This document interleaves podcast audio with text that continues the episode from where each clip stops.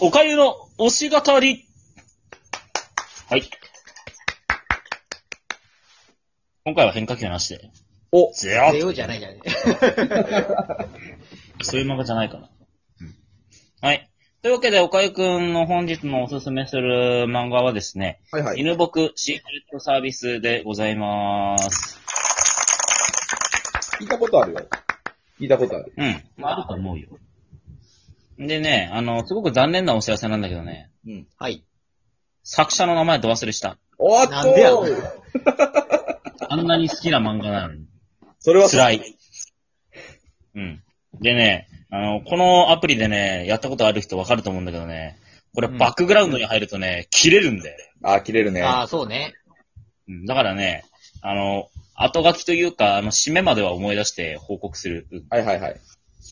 もしくは調べる。はい。というわけで、犬ボクシークレットサービスでございます。はいはい。はい。うんとね、これ確かガンガンじゃなかったかな。違うなガンガンそうそう、ガンガン、ガガンンガン。ガン。ガンガンね。うん。とりあえず、あの、ガンガンでね、連載してて、あの、スクエアエニックスが出版してる漫画でございます。犬ボクシークレットサーはいビス。はいはいはい。まあ、ざっくり言うと、うんなんかあの、とあるアパートには、一人につき一人、シークレットサービスっていう、なんか、SP、SP と執事兼ね備えたみたいな人がうん、うんうん、はいはい。そばにはめらせてる、あの、人たちが住んでるマンションがあるんだってっていう導入から始まります。はいはいはい。うん。うん。でも、その人たちには共通のなんか特徴というかね、秘密があって、うんで、そんなね、登場人物たちの、この、なん出来事とかをね、こう、綴ってあるというか書いてある漫画なんでございましたね。うんはいはい。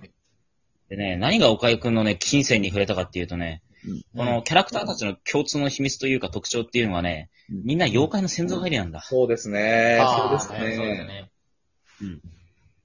ね。で、まあそんなわけで、主人公を、えっと、確か、白木院リリチを、そうだね。うんうんうん。で、えっと、その主人公のシークレットサービスの三毛つかみ宗師っていうね、あの、うんひねくれたリリチョ様と、あとあの、もう犬属性というかね、もうもはや下僕にまで成り下がるんじゃないかレベルのね、 うあんの懐かしいな。ひねくれた恋愛模様を計11巻にわたって見せつけられます。いやー、うん砂糖。どっちから砂糖出 ちゃう。うんコーヒーが勝手にカフェオレになっちゃう。まあ、なんといってもこの漫画、絵がね、めちゃくちゃ好みなんですよ、俺の。綺麗だねそして絵がめちゃめちゃ綺麗な。はい。なんで、おすすめです。うんち。なみに私の一番大好きなキャラクターは、かげろう様です。ああ、そう、かげろう。うん賞金、かげろうさんですね。みんな好きよね。うんみんな、あの、気になったらね、あの、YouTube であの、犬僕シークレットサービス、すぎたって調べてみよう。とんでもないのですよ。 とんでもないのあですれはあかん。ああ、やばい。ほらもっと来いよほら 気持ちよかったです。金沢さんに何させてんじゃん。 杉田さ ん、杉田さん、あの、ヒントあげるんだけど、それ杉田さんの家にあるよ、つって。ええみたいな、僕。で杉田さんも杉田さんで、ああ、あるねって言う出すんだよね。たら、俺はちょっと違う形かな、みたいな。杉田さんってあのはバラムチじゃないから。違ううちだから。乗馬用の一本道。マジの方だ。 はい。あそんなわけでね。うん。まあ、やっぱり特筆するべきはその画力の高さ。あれは本当にうね、んすごいね。そしてね、やっぱストーリーがいいんだなこうね、ひねくれたね、理事長様がね、こういろんな人と関わってね、ちょっとずつこの素直になってってね、はいそはのい。三毛つかみくんに対するね、行為もね、こう、素直にね、表現していくようになっていく様がね、いいんだけどね。うんうん。で、あの、あれなんだよね。あの、かげろうさんはね、あの、ぶっちゃけた話、ド変態なんだけどね。まあ、そうだね。それが魅力じゃないうん。まあ、それが魅力なんだけどね。うん。でもね、あの話はね、やっぱり主人公はね、やっぱ、なんだろうな、話によってね、当たる、その登場人物にスポットを変えていくようなあれがあるんだけどね。うん。やっぱ、みんなね、それぞれ一癖も二癖もあってね、うんつかみどころなないやつかと思ったらね、一本ちゃんと芯が通ってるやつだったりね。はいはやい。っぱこう、うん。登場人物にもすごい魅力があってね、おすすめなのでね、ぜひ見てほしい。うんなんだろうなうーん、一番好きな感は、でもやっぱり、最終回は、やっぱ涙なくしては読めないですよ。はあ。途中夏目くんも好きなんです読まなくなった記憶あるんだよね。ええなんであんないい話なのに。なんだっけ、一回また転生みたいなするよね。うん。あの、みんな死うぬ。ん。それがちょっとわかんなくなって、うん。一回ついていけなくなっちゃったんだよ。いや、あの先、あの先でね、あの、かげろうに惚れるポイントがあるんですよ。ええー。めちゃめちゃかっこいい、かげろうが。かげろう様あの。とあの、ベネチアンマスク外したかげろう様がイケメンすぎる。あー。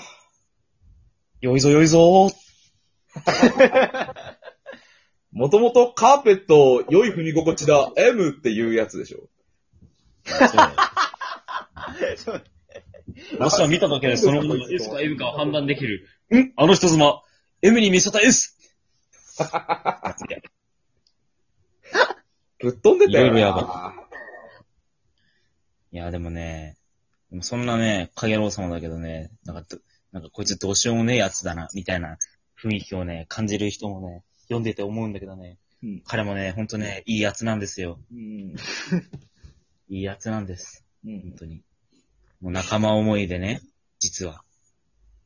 もう自分のね、こう、っていうのかな、庇護のもとに置いた人にはね、すごいね、なんかこう、ちゃんと気にかけるというかね、うん心配する一面があるんですよ。うん特に、かげろうのこの、さっきも言ったけど、百目の妖怪のね、夏目懺悔ってやつがいるんだけどね、はいはいはい。そいつに対しての、やっぱりこの、やっぱ友達に対するその気遣いっていうかね、うんうんうん。そういうのはね、やっぱ必見ですよ。あれはいい。なるほどな。夏目にスポットが当たった時とかね、最高に綺麗だった。うんあれは。ほんといい話。うん。あ、てとこかなあとね、ラブコメカに見見せかけて若干のバトル要素があってね、あでるもバね。トルの絵もね、すごい綺麗だからね、うんあこの人すごい何でもできんだなっていう、そんな画力の印象。ちゃんと書くようなあの人すごいと思う。うん。あとね、絵が綺麗なんじゃなくてね、話もすごい綺麗。はえ、いこの人、ま一人で漫画描いてんのって思うくらいね、なんか、え、これどこにケチつけたらいいんだろうってつける気はないけど。うん。そんなね、なかなか完成された漫画だって、おすすめですもん、うんぜひ読んでほしい。もう一回読んでみようかな。ぜひ読んでみていいよで、もう一回読んでみてからアニメ見て、あの、某杉田智和さんの怪演技をぜひ見てほしい。杉田さん、ハマり役だったもんな。超楽しそうだったもんね。あまり役だった。もうキャラソンなんか狂気の沙汰だよ、 あれ。なんでメロでピー音入ってくんだよ。あ れで、あれちゃんとエンディングで流れたっていうことは俺すごいと思う。どうでもいいけど、あの、中村雄一、だトリプル S で死ぬほど笑った。そうだよね。あの最後ね、あの番組に関わってた人をね、そう、スタッフとかね、番組に関わってた人にね、全員に S と M をつけるんだけどね。あれじゃなかったかな、監督、あの、M じゃなかったかな。 そういうんだったね確かそうだったね。うん。だから、だからね、結構ね、あの、いろんな楽しみ方もあるので、あとあの、声優がすごい、そうだ杉ね田。さんもかそうだったね。田村さんもそうだしね、釘宮さんも出てるしね。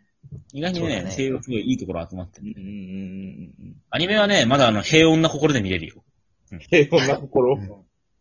うん。漫画は見れない。コミックスはね、なんか、6、7、8巻あたりからね、ちょっと重たくなってくる。おああ、そうだね。終盤がね。中盤がね、うん。ちょっとね、重たくなってくるんだけど。まあそうだね。ドラマあるもんな。うん。あれはね、ぜひ読んでほしいうん。まあ、というわけで、まあ、多くは語らず、実際に読んで楽しんでみてください。こんなわけで、私のおすすめする漫画、こちら、犬クシークレットサービスでした。ちなみに、スマホの入力アプリ、Google 入力突っ込んでる方、犬クって打つと、あの、漫画のタイトル、そのまま直訳で出るから面白いよね。やっぱ知名度が高い。あれすごいよね。犬クって出るとちゃんと出るからね。へえすごいさっきも打って、犬棒って入れた瞬間、ボーって入れてすげえびっくりした。おおすげえなって。うんまあ、そんなわけです。はい。というわけで、次の、ゼム君のコーナーに行きましょうか。はい、わかりました。それでは、ゼム君、だ準備はよろしいですかはい、大丈夫です。はい。では、えー次の更新ではゼム君の推しについて語ってもらいます。